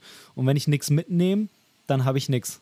Und das finde ich so unheimlich mutig irgendwie. Ähm, da kommen dann immer so, das mag hier dieser Sicherheitsgedanke sein, äh, weil ich so ein Mensch bin oder weil wir in Deutschland vielleicht auch so als Menschen so sehr sozialisiert werden mit diesem Sicherheitsgedanken. Da kommen dann immer so Fragen. Ne? Ich frage mich dann immer, was hättest du denn gemacht, wenn Brasilien schon im Achtelfinale ausgeschieden wäre? Ne? Dann denke ich mir immer, oh Gott, was hätten der arme Kai dann gemacht? Aber du hättest bestimmt auch darauf eine Antwort gehabt ja, irgendwas Interessantes ergibt sich dann, dann immer und das schließt vielleicht so ein bisschen den Kreis zu dem, was ich eingangs gesagt habe mit dieser Risikobereitschaft und die, dieses ähm, dann solche Projekte auch anzugehen, selbst wenn man noch nicht im Voraus weiß, ob man letztendlich Abnehmer für das findet, was man dort produziert. Also einfach dieses Vertrauen, dorthin zu gehen, auch ähm, wenn die, die Sprachkenntnisse, also mein Portugiesisch ist wesentlich schlechter als mein Spanisch. Das war jetzt dann auch nicht, äh, letztendlich hätte das ein bisschen besser sein äh, können. Und, und auch vor Ort waren das viele Situationen, die ich vorher auch noch nicht so gekannt habe, gerade auch was das Fotografieren auf Protesten bei, bei Demonstrationen angeht, weil die brasilianische Polizei da auch nicht zimperlich war. Das, äh, also da äh, flogen dann schon sehr, sehr viele Gummigeschosse und Tränengas und solche Sachen. Das war dann auch so ein, ein Lernprozess von mir, zu schauen, wie verhalte ich mich auf solchen äh, Demonstrationen in so einem Umfeld. Da war es dann eben das, da hatte ich das Glück, dass ich brasilianische Fotografen kennengelernt habe, die, die mir dann erklärt haben, wie, worauf man da achten muss, ähm, auch auf die Bewegung der Polizei, dass die, wenn die aus einer, äh, dass die dann häufig so eine Einkesselungstaktik eben auch verfolgt, dass man eben schauen muss, dass man immer einen Rückzugsort hat, ähm, dass man sie nicht im Rücken hat ähm, was dann auch den Einsatz oder das Tragen von, von Helmen angeht, von äh, wie man sich als Journalist äh, als äh, kennzeichnet und äh, all diese Dinge. Das waren dann auch sehr, sehr spannende oder noch eine neue, neue Erfahrung, die ich da in Brasilien gesammelt habe. Das klingt dann irgendwie schon so fast wie Kriegsfotograf. Ich meine, es wird vielleicht nicht scharf geschossen, aber du bist da dann mit Helm und äh, mit Weste, mit Press drauf, irgendwie dann mit der Kamera da rumgerannt, oder was? Muss man sich das so vorstellen? Ja, also natürlich überhaupt nicht eine Kriegsfotografie. Krisenfotografie ist dann nochmal eine andere Dimension, aber äh, bei diesen Protesten ging es schon sehr, sehr hitzig und auch gewalttätig zu. Da gab es dann immer eine Gruppe, die wirklich die Konfrontation gesucht hat mit der Polizei, mhm. die auch ähm, sehr ja, mit, mit vollem Gerät angerückt war und äh, dann gingen nicht selten irgendwelche Barrikaden in Flammen auf auf der Straße, Autohäuser, Geschäfte, die dort ähm, ja, links und rechts waren, wurden zerstört. Da gingen Fensterscheiben zu Bruch und äh, es wurde teilweise geplündert. Das waren dann auch schon so Situationen, ja, wo, wo sehr, wo, wo sehr, sehr unübersichtlich dann teils eben auch werden konnte und natürlich die Polizei dann auch nicht unterscheiden konnte, wer ist jetzt Demonstrant, wer ist dort und äh, berichtet darüber. Also ja, ähm, ja, klingt, klingt unheimlich spannend. Ist wahrscheinlich so, so wie immer, ne? Was, was geil ist, ist gefährlich. Und die geilen Bilder gibt es halt da, wo es gefährlich ist. ja, also äh, für, für, ein, für ein gutes Bild ähm, würde ich einiges tun. Ich bin da aber nicht leichtsinnig, äh, was das da angeht. Also da habe ich nicht ähm, den, den, den Ehrgeiz bis aufs Letzte alles zu, zu riskieren. Also da weiß ich dann schon, ähm, wann ich auch dann lieber den Rückzug an, antrete. Also da ähm, muss, ich, muss ich nicht alles riskieren. Das ist es auf jeden Fall dann nicht wert. Hm. Ja, definitiv. Ich finde es äh, unheimlich spannend, was, was hinter auch solchen Fotos steckt. Ne? Also ich meine, oft macht man sich da keine Gedanken darüber, was der Fotograf am Ende dann eigentlich durchgemacht hat. Oder ich sag mal, es ist unheimlich spannend, äh, einerseits natürlich die Fotos zu nehmen, aber andererseits dann mit dem Fotografen auch über das Ganze drumherum zu sprechen. Das mhm. finde ich, find ich unheimlich spannend. Ähm, du hast da, ähm, wie du gesagt hast, sowohl Text als auch Bild, ich nenne es mal produziert oder gemacht. Ähm, wo lag für dich jetzt der Schwerpunkt? Ähm, und ähm, wie hast du das gemacht? Weil ich meine, die Fotos ist klar, die machst du und dann hast du sie. Du musst sie natürlich später sortieren, auswählen, gar keine Frage. Aber wie ist es mit dem Text? Hast du dir da viele Notizen gemacht? Hast du dir was äh, audiomäßig aufgezeichnet mit so einem Diktiergerät? Hast du den Text immer abends gemacht? Hast du den erst komplett zu Hause geschrieben? Wie muss ich mir das vorstellen? Ja, den habe ich sehr zeitnah gemacht. Also das war wirklich eine Zeit, da äh, ich raus, ähm, fotografiert, ähm, Interviews geführt, abends zurück, ähm, dann bis spät in die Nacht geschrieben, Bilder bearbeitet, äh, dann den Text abgeschickt äh, und äh, ja, ähm, dann ging es wieder von, von vorne los. Das, das Gute war, dass wir äh, immer ein bisschen zurück waren von der Zeit her. Also da hatten wir immer so einen Puffer. Also wenn ich äh, äh in der Nacht, ich konnte immer schön in die Nacht reinarbeiten und dann erst so am frühen Morgen ähm, war dann in Deutschland so, dass das Leben langsam wieder anfing und die Redaktionen besetzt wurden. Und das war vom Rhythmus her äh, ein bisschen entspannt. Das waren natürlich lange Nächte, aber ich hatte dann immer die Möglichkeit, äh, wenigstens ähm, beides vernünftig hinzubekommen. sowohl Text als auch, auch, auch, Bild. Das war so der Zeitpunkt, wo, wo ich gemerkt habe, dass der Fotojournalismus eigentlich das ist, was mich mehr interessiert als oder mehr fasziniert als der Text. Äh, vorher war der Text eher im Vordergrund gewesen und die Bilder natürlich auch wichtig, um den Text zu illustrieren. Aber mittlerweile ist es ähm, schreibe ich auch noch gerne, aber die, die Bilder sind dann doch in der Wertigkeit deutlich deutlich gestiegen für mich. Mm, würdest du sagen, dass, ähm, dass Bilder, die keinen Text zum Verständnis brauchen, besser sind als die, die Text brauchen? Oder würdest du sagen, kommt drauf an? Es kommt drauf an. Ich denke, es ist mit einem Bild häufig schwer, eine Geschichte oder eine komplexe Geschichte zu erzählen, ohne ohne Text. Äh, ne, ne, das gelingt dann häufig mit mehreren Bildern, da kann das funktionieren.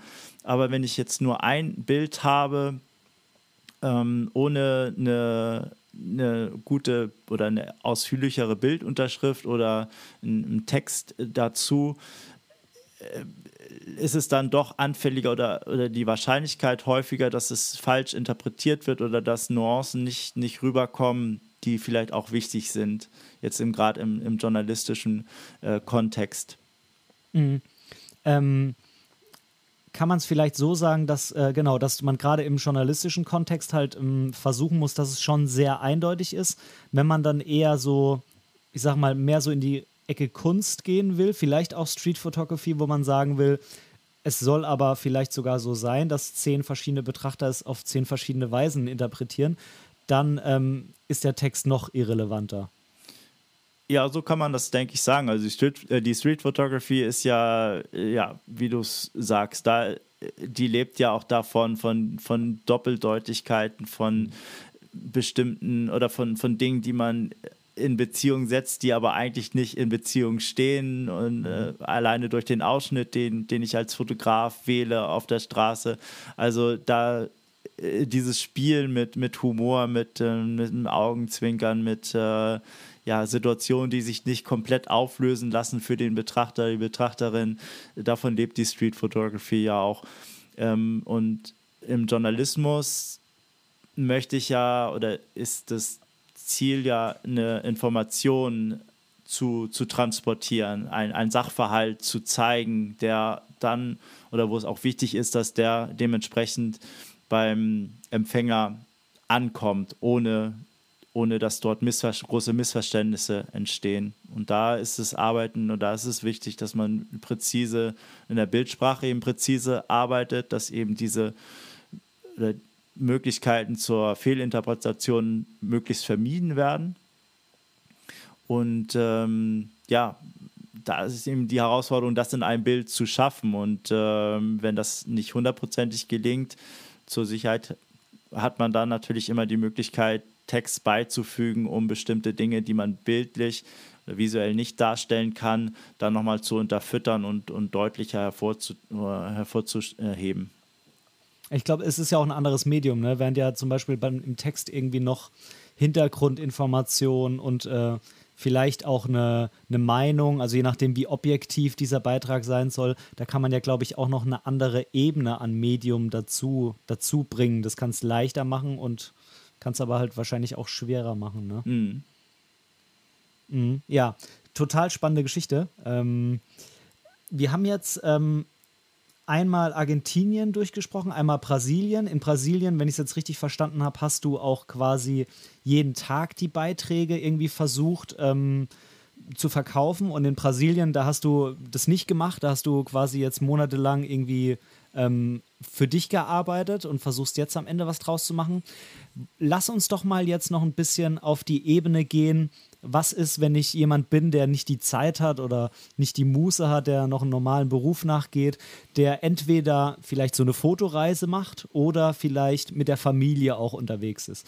Wie kann er jetzt versuchen, ähm, mehr als diese klassischen Fotos von den Sehenswürdigkeiten oder so zu machen. Ähm, da können wir gerne auch am Ende nochmal auf den, auf den Workshop eingehen, den, den ihr ja mit äh, Abenteuer-Reportagefotografie ähm, anbietet. Äh, das war ja bei mir auch eher so ein Projekt, was ähm, relativ abgeschlossen war. Mittlerweile ist es ja so ein Langzeit, ein Langzeitprojekt, eine Langzeit-Lernplattform, kann man ja eigentlich so sagen.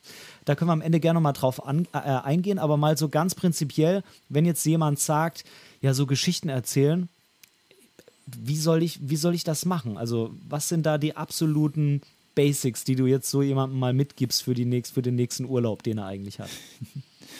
Ja, die absoluten Basics. Also anfangen würde ich schon mal damit, dass wir alle Geschichtenerzähler sind und Geschichten uns von ja, frühen Zeiten an immer be begleiten. Ähm, auch wenn wir oder uns nicht als Geschichtenerzähler sehen, so ja, ist alles, jede Kommunikation, die wir haben mit unserer ähm, Partner, Partnerin, äh, wenn wir über unseren Tag erzählen, sind das alles Geschichten, die wir erzählen. Also äh, wenn uns jemand fragt, wie war dein Tag, dann beginnt es bei mir, dass ich überlege, was war, was ist passiert, was interessant ist für denjenigen, der mich das gerade fragt. Ich erzähle ja nicht Banales, äh, wie ich mir die Zähne geputzt habe oder wie ich mir meinen zweiten Kaffee gemacht habe, sondern ich selektiere ja und versuche dann das Erlebte möglichst spannend rüberzubringen und zu erzählen. Also das ist so die einfachste Form oder wo, wo, je, wo man sehen kann, dass jeder schon ein Geschichtenerzähler ist.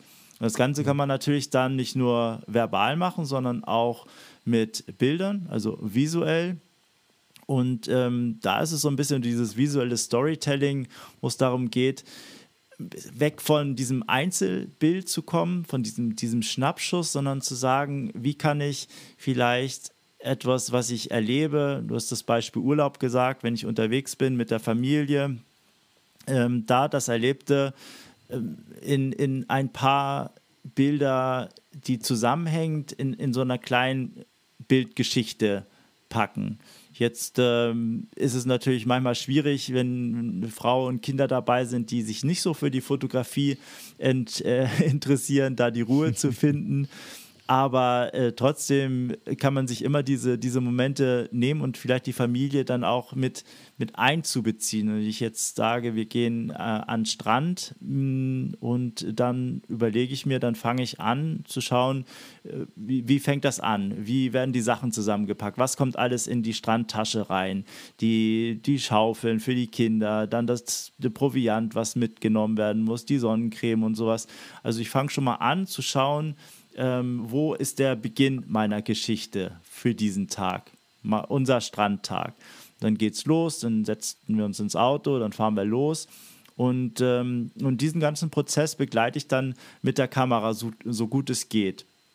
Und ähm, ja, begleite die Familie dann eben, was am, am Strand passiert und, und schaut dann, worauf es eben auch wichtig ist, damit dann nicht nur so eine Serie von unzusammenhängenden Bildern entsteht, so, so einen roten Faden da reinzubringen in so einen Tag. Also verschiedene Orte, an denen ich bin, verschiedene Handlungen, die dort passieren. Und dann auch immer schauen, dass man eine visuelle Abwechslung in die Bilder reinbringt. Einmal ein bisschen das Panorama zeigt, wo befinde ich mich gerade, was wichtig ist für die Verortung, um zu sehen, ähm, ja, was ist da alles im, im Umfeld, was passiert da, aber dann auch wieder nah ranzugehen und kleine Details zu machen. Ähm, einmal von den Gegenständen, die dort verwendet sind, werden oder auch von den, äh, den, äh, von den Menschen, Porträts zu machen und äh, so über den Tag so, so, eine, so eine visuell abwechslungsreiche Sammlung an Bildern zu entwickeln und daraus dann am Ende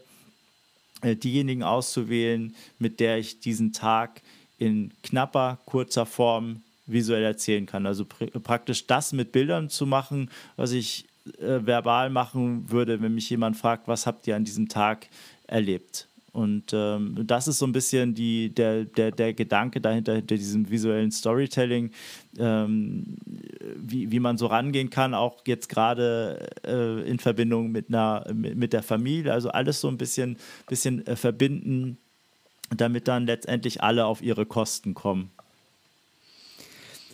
Vielleicht ähm, können wir da auch noch mal auf ähm, die Sache eingehen. Früher gab es ja diese Dia-Abende. Mittlerweile macht man die ja ähm, auch noch, aber halt ähm, mit dem Fernseher oder so. Ne?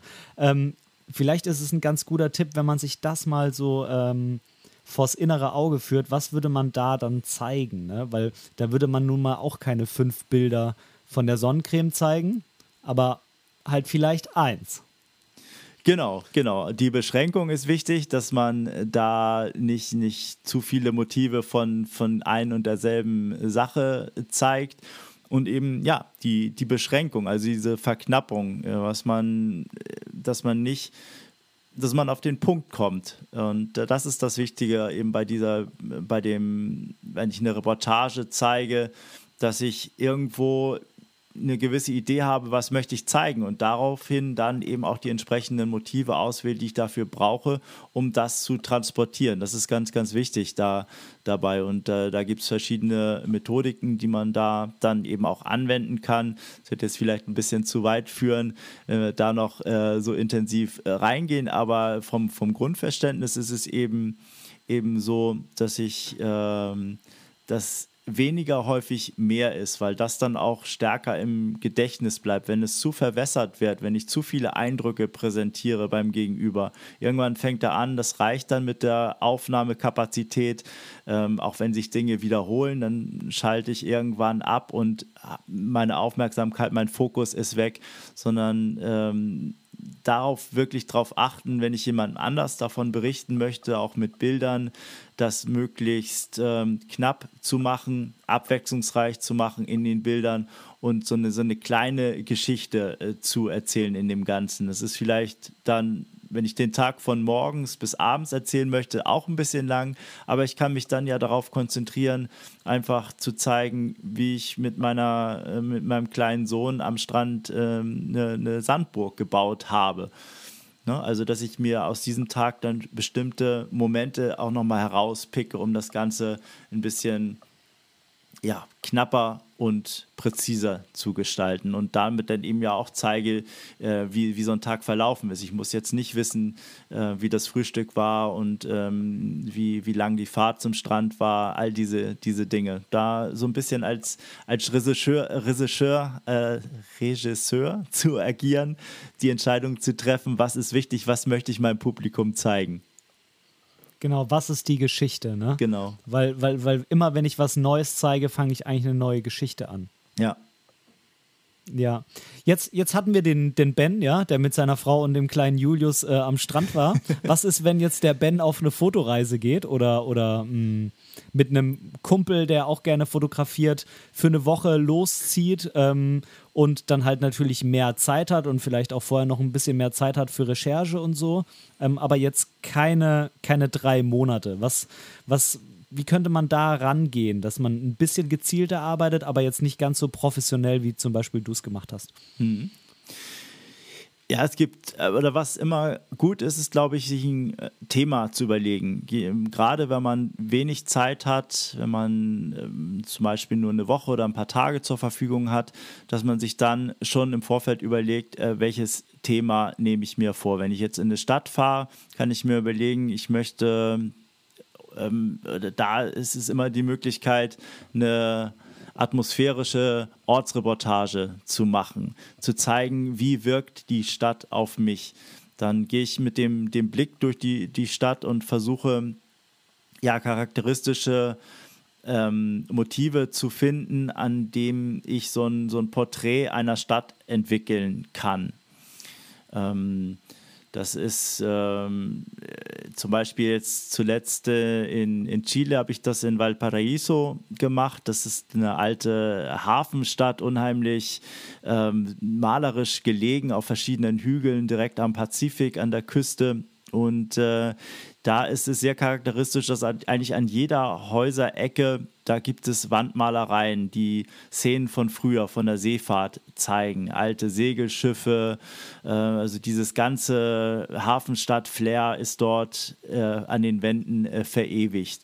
Und äh, dann ist es noch eine Besonderheit, weil es eben auf Hügeln gelegen äh, ist, gibt es so, so Seilbahnen, die hochführen, damit man sich da ein paar Schritte sparen kann und nicht so außer, außer Puste äh, gerät. Und auch die sind häufig Motiv von diesen Malereien. Und äh, da habe ich so eine Ortsreportage eben gemacht, wo ich ähm, immer ein bisschen gegenübergestellt habe, das, was so an, an Seefahrerromantik noch von früher an den Wänden zu sehen ist und wie das heute aussieht. Dieses in die, diese in die Jahre gekommene Stadt, die auch schon bessere Zeiten gesehen hat und ähm, ja, habe da so ein bisschen äh, das auf mich wirken lassen, äh, auch manchmal Gegenüberstellung, also in einem Bild, ähm, den, den Blick auf das Reale, so wie es heute aussieht und so wie es, wie es früher aussah, äh, mit, mit dem, was auf den Wänden zu sehen ist.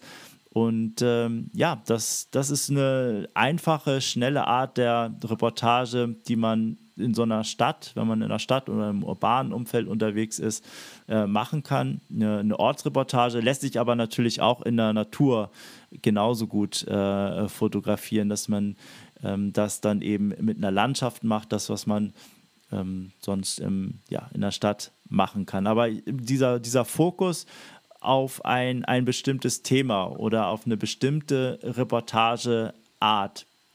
Oder ich suche mir ein, ein Handwerker oder ein, ein Hafenarbeiter, ein Fischer äh, aus. Das hätte jetzt auch beim Beispiel äh, Valparaiso zu bleiben. Wenn ich an Hafen gegangen bin, wo die Fischer morgens anlegen mit ihren, ihren Fängen, dann gehe ich dorthin, äh, schaue mich da ein bisschen um. Die sind dann häufig auch sehr, sehr stolz auf das, was sie aus dem Meer gezogen haben und haben meistens dann auch nichts dagegen, wenn man sie fotografiert. Und das bietet sich dann eben an, um ähm, ja, darüber vielleicht eine Reportage zu, zu machen, über eine, eine bestimmte Person oder über eine äh, bestimmte Wirtschaftsform, äh, die, die gerade eben wichtig ist für die Stadt, in der man sich aufhält. Also einfach da in der Recherche mal im Vorfeld zu schauen, was erwartet mich dort und dann diese Orte, an denen man interessante Protagonisten für eine Reportage finden kann, und die dann eben auch ansprechen und ähm, auch nicht zu schüchtern äh, sein. Das ist gerade, wenn es um Menschen geht, für viele äh, so eine Hürde, ja, Menschen anzusprechen, drauf loszugehen und dann auch noch zu fotografieren. Aber wir sind oder nehmen das Negative häufig schon immer, immer vorweg und, und, und malen uns daraus äh, aus, dass die wahrscheinlich sowieso Nein sagen werden, aber meistens ist genau das Gegenteil der Fall und man erlebt da wunderbare Momente. Und bekommt wahrscheinlich dann auch noch Tipps, was man denn noch machen kann. Ne? Ja. Dinge, die man vielleicht in der Recherche vorher gar nicht äh, rausfinden konnte. Ne? Genau, ja. Ja, auf jeden Fall. Also ähm, das ist das, das eine führt dann zum anderen und ähm, ja, man weiß dann, äh, am Ende wundert man sich äh, am Ende des Tages, wo man gelandet ist. Ne? Und ähm, letzter Tipp vielleicht noch, äh, die, wenn man nicht gleich mit einer Reportage einsteigen möchte, die Street Photography ist auch einfach mal loszugehen mit, mit der Kamera und, und, und zu schauen, was sieht man unterwegs. Also ich benutze die Street Photography gerne so als, als Skizzenblock, als ähm, ja, Whiteboard, wo ich mal, mal schaue, was passiert, was, was spielt sich in der Umgebung ab und, und, und setze dann, wenn ich irgendwas entdecke, da an und schaue, kann ich da ein bisschen näher noch drauf gehen? Ist das vielleicht ein Thema für eine Reportage? Ist das mehr als nur ein Einzelbild?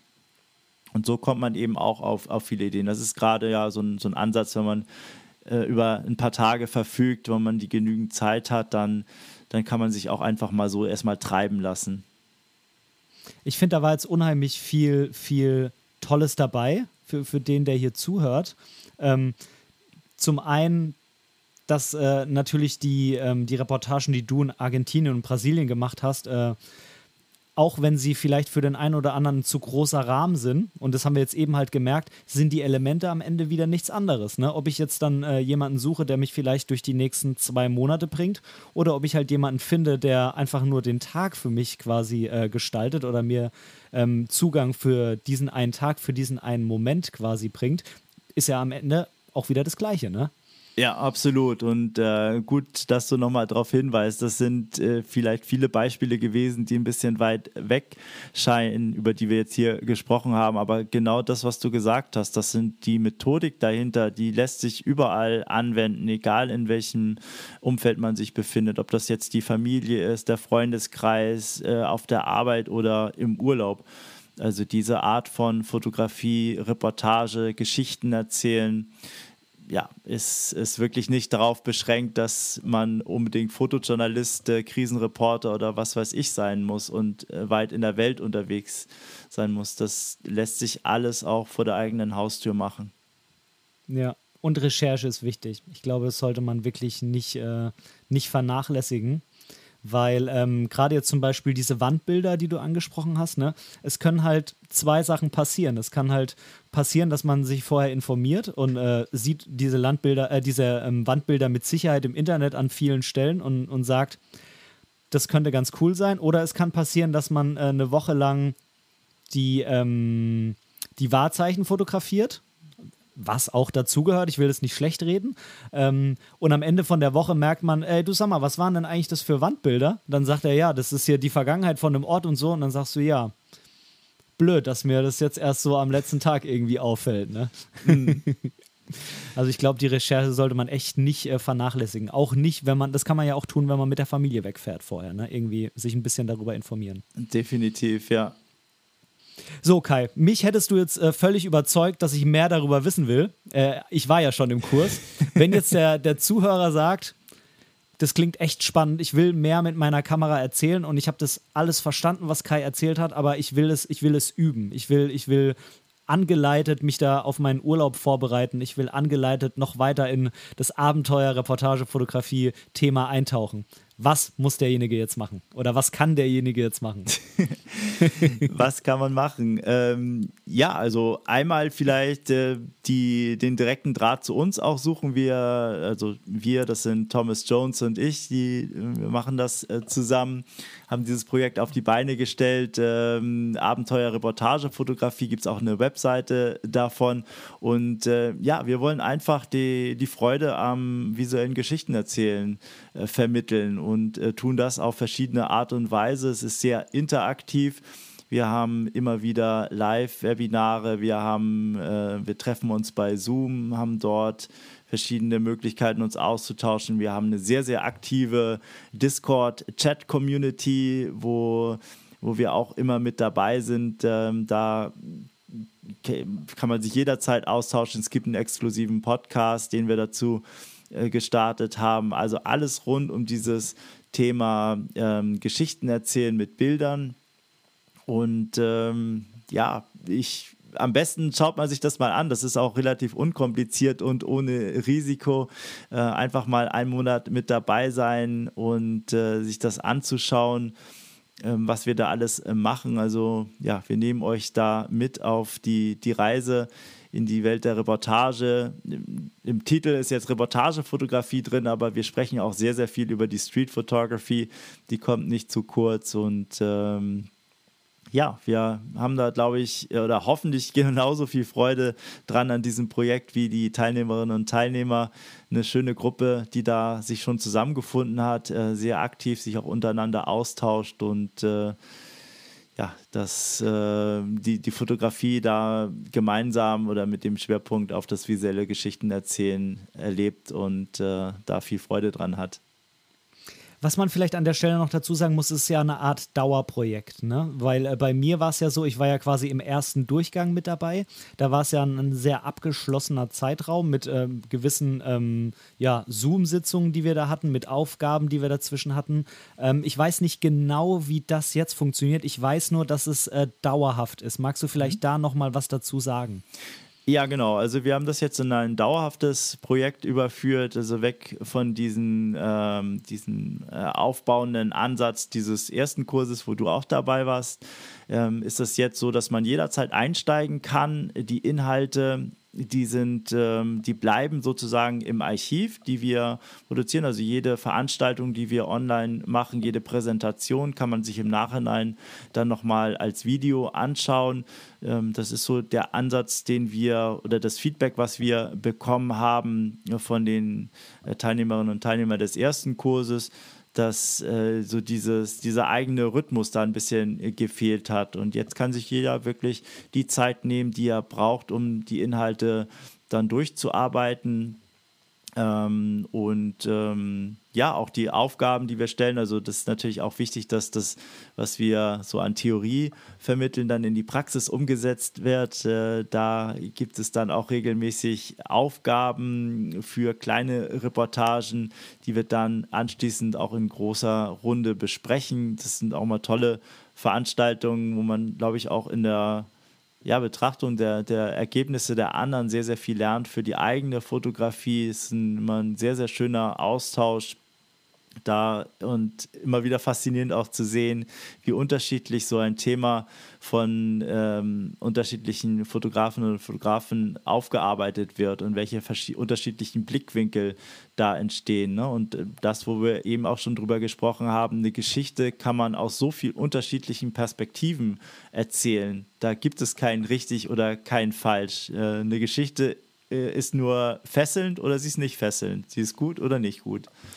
Und äh, ja, das, äh, um all das geht es bei uns. also ich kann es wirklich äh, ohne irgendeine Einschränkung empfehlen. Ähm, der Zuhörer weiß, ich sage hier immer völlig frei meine Meinung, auch wenn mir irgendwas überhaupt gar nicht gefällt. Und ähm, diesen Kurs hier, den kann ich wirklich absolut bedenkenlos empfehlen. Der hat meine Fotografie sehr, sehr viel weitergebracht tatsächlich, während ich vorher auch wirklich so in diesen starren Einzelbildern gedacht habe und ähm, auch immer so dieses Gefühl hatte, ich muss jetzt den Decisive Moment und das hier ist jetzt aber wirklich mein bestes Foto bisher und so, ähm, war das nach dem Kurs überhaupt gar nicht mehr so, sondern da ging es mir wirklich ums, ums Geschichten erzählen. Natürlich sind auch viele Dinge dabei, was Bildgestaltung und so angeht, die Basics, die braucht man nun mal einfach. Ähm, auch wenn es dann am Ende wieder auch teilweise ums Regel Regelbrechen geht, auch wieder eine andere Geschichte. Ähm, die Basics, die braucht man, die lernt man. Ähm, aber es hat mich ungemein weitergebracht, auch in, in Reihen und in Projekten zu denken. Und ähm, also ich für mich kann einfach sagen, dass ich ganz anders an Dinge rangegangen bin nach diesem Kurs. Das hat bei mir ganz, ganz viel verändert und mir auch gezeigt, was da eigentlich alles noch möglich ist über das eine Foto hinaus tatsächlich. Ja. Mhm. Ja, vielen Dank, Ben. Das freut mich, dass, äh, dass dir das so gut gefallen hat. Und äh, ja, uns geht es genauso. Wir, wir lernen ebenso viel von, von euch, von euch Teilnehmern und Teilnehmern. Das ist äh, immer wieder ganz, ganz äh, bereichernd und zu schauen, wo die, die Reise gemeinsam hingeht. Also Thomas und ich stehen zwar häufig dann da vorne oder sitzen vor der Kamera und, und erzählen erstmal was, aber der, der Dialog oder der Austausch ist mit der, mit der Community ist genauso wichtig oder funktioniert in beide Seiten. Seiten. Ja, perfekt. Kai, will, willst du noch was sagen? ich glaube, ich habe heute schon so viel geredet. Zum Glück. Das sind mir die liebsten Podcast-Gäste. Ja. Der hat mir unheimlich viel Spaß gemacht, Ben. Und äh, ja, ich wünsche dir ganz, ganz viel Erfolg mit deinem Podcast. Auch immer wieder toll zu sehen, wie viele neue, spannende Podcasts da rauskommen. Ähm, dich äh, verfolge ich ja jetzt auch schon eine, eine ganze Weile. Habe dich kennengelernt im Kurs, bin da auf deine Fotografie aufmerksam geworden und was du jetzt ähm, da ja in, den Letz-, in der letzten Zeit so alles auf die Beine gestellt hast. Äh, ja, Chapeau, äh, toller Podcast und hat mir sehr, sehr viel Freude gemacht, hier auch mal Gast sein zu dürfen. Vielen lieben Dank für die Blumen. das höre ich natürlich sehr, sehr, sehr gerne.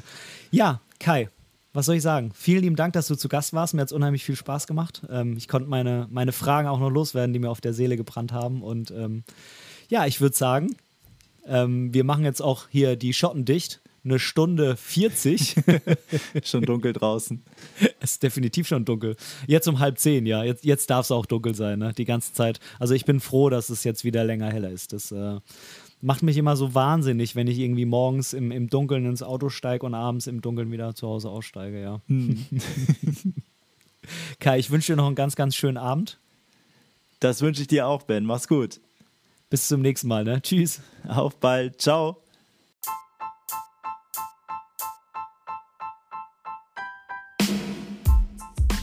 An dieser Stelle möchte ich Danke sagen.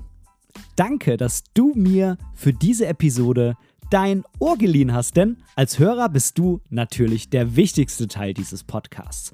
Wenn du irgendwelche Verbesserungsvorschläge hast oder Teil dieser Show werden willst, dann melde dich einfach bei mir irgendwo auf meinem Social Media. Die ganzen Links findest du unten in den Show Notes. Außerdem würde es mich unheimlich freuen, wenn du mir bei Apple Podcasts eine positive Bewertung für diesen Podcast geben könntest und vielleicht sogar ein kleines Kommentar hinterlässt. Natürlich, wenn du was anderes benutzt, kannst du das auch einfach beim Podcast-Player deines Vertrauens tun. So können wir beide zusammen noch viel mehr Menschen erreichen und unsere gemeinsame Community weiter ausbauen. Vielen lieben Dank dafür.